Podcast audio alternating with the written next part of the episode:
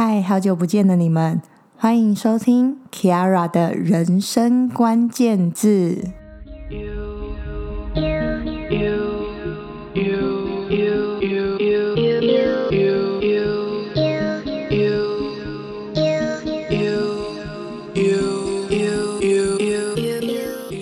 我收到一位听众私讯我说，他收听了勇气那一集的关键字之后，有了一些些勇气，独自面对他的问题，但是他的情绪却没有因为问题被解决而有所解套，所以他私讯我。想请我给他一点点的建议。在仔细详聊之后，我突然发现，随着年龄的增长，我们已经习惯独自去面对我们生命中所有的困境跟问题，逐渐忘了其实我们的情绪是需要被代谢的。所以今天 Kiara 想跟大家聊的关键字有两个，一个是求助，一个是示弱。要聊这两个关键字之前，想先让大家简单了解一下我的个性。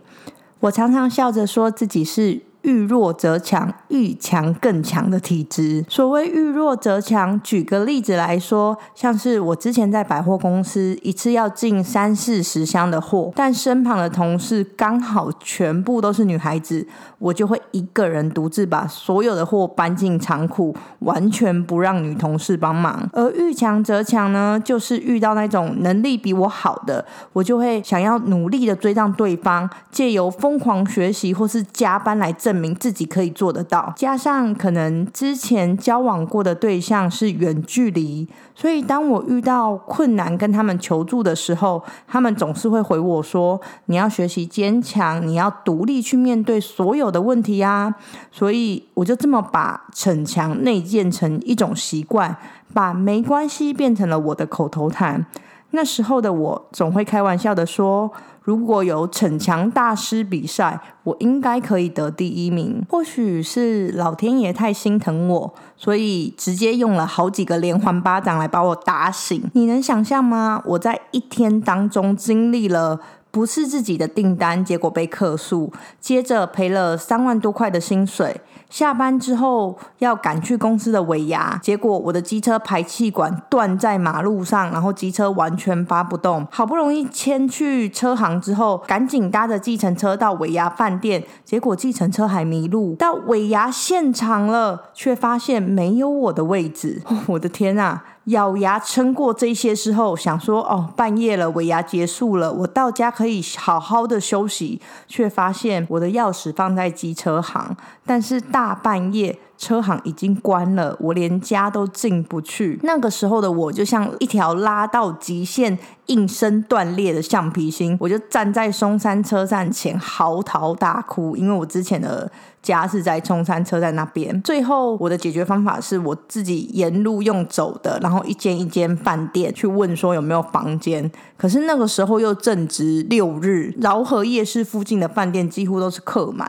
我记得当我找到饭店的时候。已经是凌晨两点多的事情了。若干年之后，我在跟我家人聊起这件事情的时候，我的姐姐就用一种不可置信的表情看着我说：“你为什么不来我家找我？”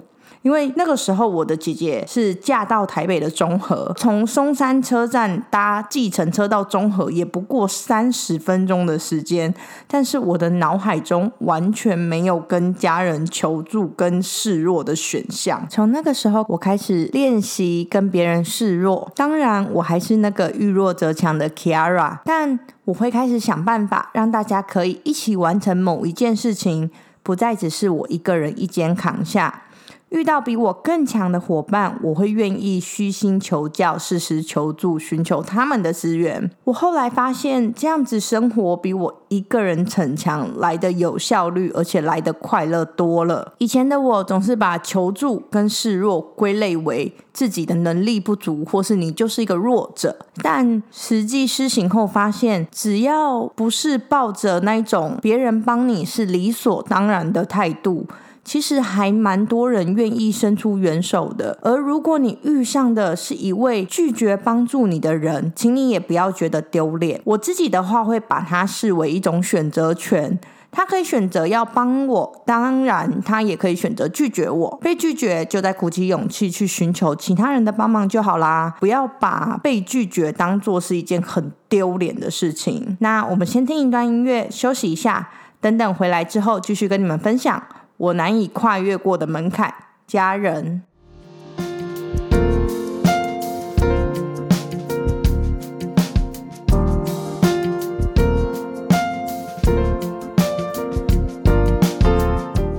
为什么会提到家人？其实是我前阵子经济出了一点小问题，有困境的时候，我完全不敢跟我家人求助，是犹豫了许久之后，才去寻求认识二十多年好朋友的帮忙。那在这件事情整个结束之后。我在跟我妈妈聊天的时候，我才偶然跟她提起有这一件事情。我跟她说，虽然我知道家是我永远的后盾，但是当我在外面真的发生什么事情的时候，我第一个真的不会想要寻求家人的帮忙。就算我知道家人不会怪我，但是我就是说不出口。那当我意识到这个问题的时候，我就去问我身旁的朋友，然后我就发现，其实不只是朋友，连我妈妈本人，如果真的遇上什么。什么事情，他也会吞进肚子里面。像我们这一辈，可能三十几岁的，我们还会寻求朋友的帮忙。可是像我爸爸妈妈那一辈，可能五六十岁的，他们就是吞进肚子里面，想尽办法自己处理、自己解决。那我就跟我妈妈讨论之后，就发现了以下两点的因素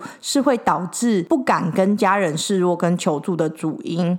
第一点是。我们自己很担心辜负家人的期待，我自己就是完全属于这种状态。就算工作能力不错，薪资也不错，但是真的遇到困难的时候，家人真的不是我们第一个首选。因为我就会觉得说，如果我今天跟家人提出我需要帮助，是不是就是我能力不够，我还会让我家人担心？然后我自己就会去想很多解决的办法，找出一条最稳健的路之后去施行。事过境迁之后，我才会把事情拿出来跟我家人说。那第二个是。觉得自己有能力解决所有的问题，其实这种类型的人啊，是长辈最担心的一种人。其实我们自己身旁有亲朋好友的小孩，就是有发生过类似的事情。一开始可能本来是个小车祸，那小车祸可能要赔钱，赔款可能三五万块，可是他可能也是刚出社会，根本没有那么多的钱，所以他就去跟银行借款。然后跟银行借款之后，发现哎，他的利率可能还不起来，然后他就攒。辗转的去跟地下钱庄借，那这一路上都没有跟家人讨论，是地下钱庄冲去他们家在讨债的时候，才发觉事情闹得很大。也是在那个时候，家人才知道原来他们的小孩发生这么重大的事情。我跟妈妈深谈之后，我妈妈就表示说，如果可以在演变到难以收拾的地步前，先跟家人求助跟沟通，大家一起想办法解决，才是最好的方法。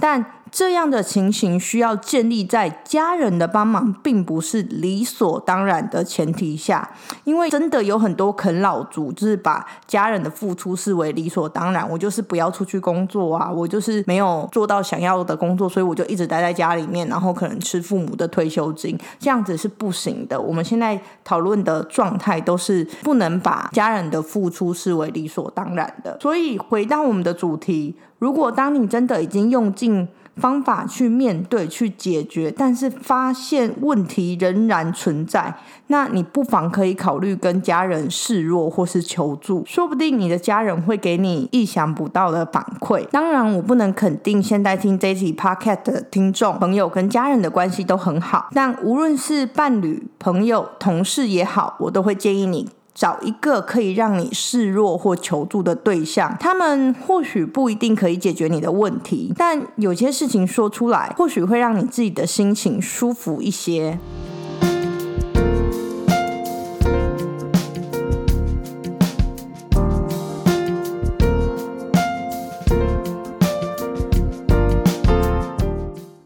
如果你像我一样是一个对别人的情绪比较敏锐的人，你也可以主动创造机会，让那些紧绷的朋友们有一个倾倒的出口。通常我自己的方式会询问对方说：“诶，你最近还好吗？需要跟我聊聊吗？那如果他们不想说，就不要勉强他们。毕竟每一个人架构保卫自己城墙的厚度都不一样。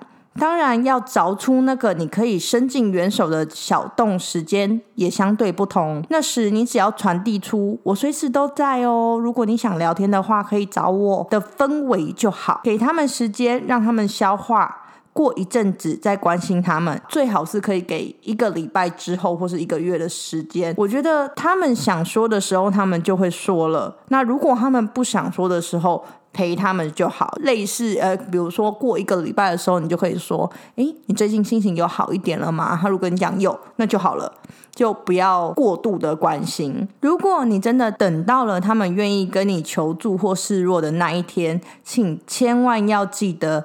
绝对绝对不要用自己的想法去评断是非对错，这一点真的非常重要。因为我跟这么多朋友聊天过后，发现很多朋友的求助跟示弱，只是纯粹的需要一个倾倒的出口而已，他并不是真的想要听你说的长篇大论。除非他们主动表示想听听看你对这件事情的看法，那你就可以略微表示自己对这件事情的想法是什么，角度是什么。但讲完之后，请记得要将主导权交回朋友的手上或是家人的手上。现在的我在面对每一段谈话的结尾，都会说我在前面所说的都是建立在如果是我，我会这样做的角度。但这是你的人生，你必须要自己做决定。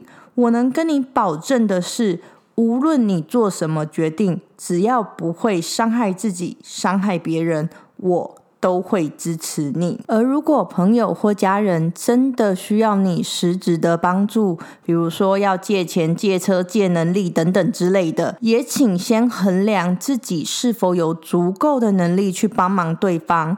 千万不要因为感情深厚啊、义气啊，把自己也搞得伤痕累累的。最后，Kara 希望告诉那些坚强不已的听众朋友们说：拜托。不要给自己这么大的压力。当你真的尽力的去完成你很在乎的那一件事情，无论那件事情的结果如何，都是你用尽全力创造出最好的结果了。请试着让自己可以求助，可以示弱，可以放空，可以宣泄，好吗？那我们今天的 podcast 就分享到这边喽。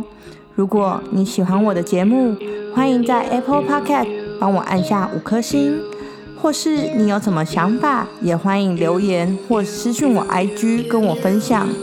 愿大家永远都不要走到崩溃的边缘。Tiara 的人生关键字，我们下次再见喽，拜拜。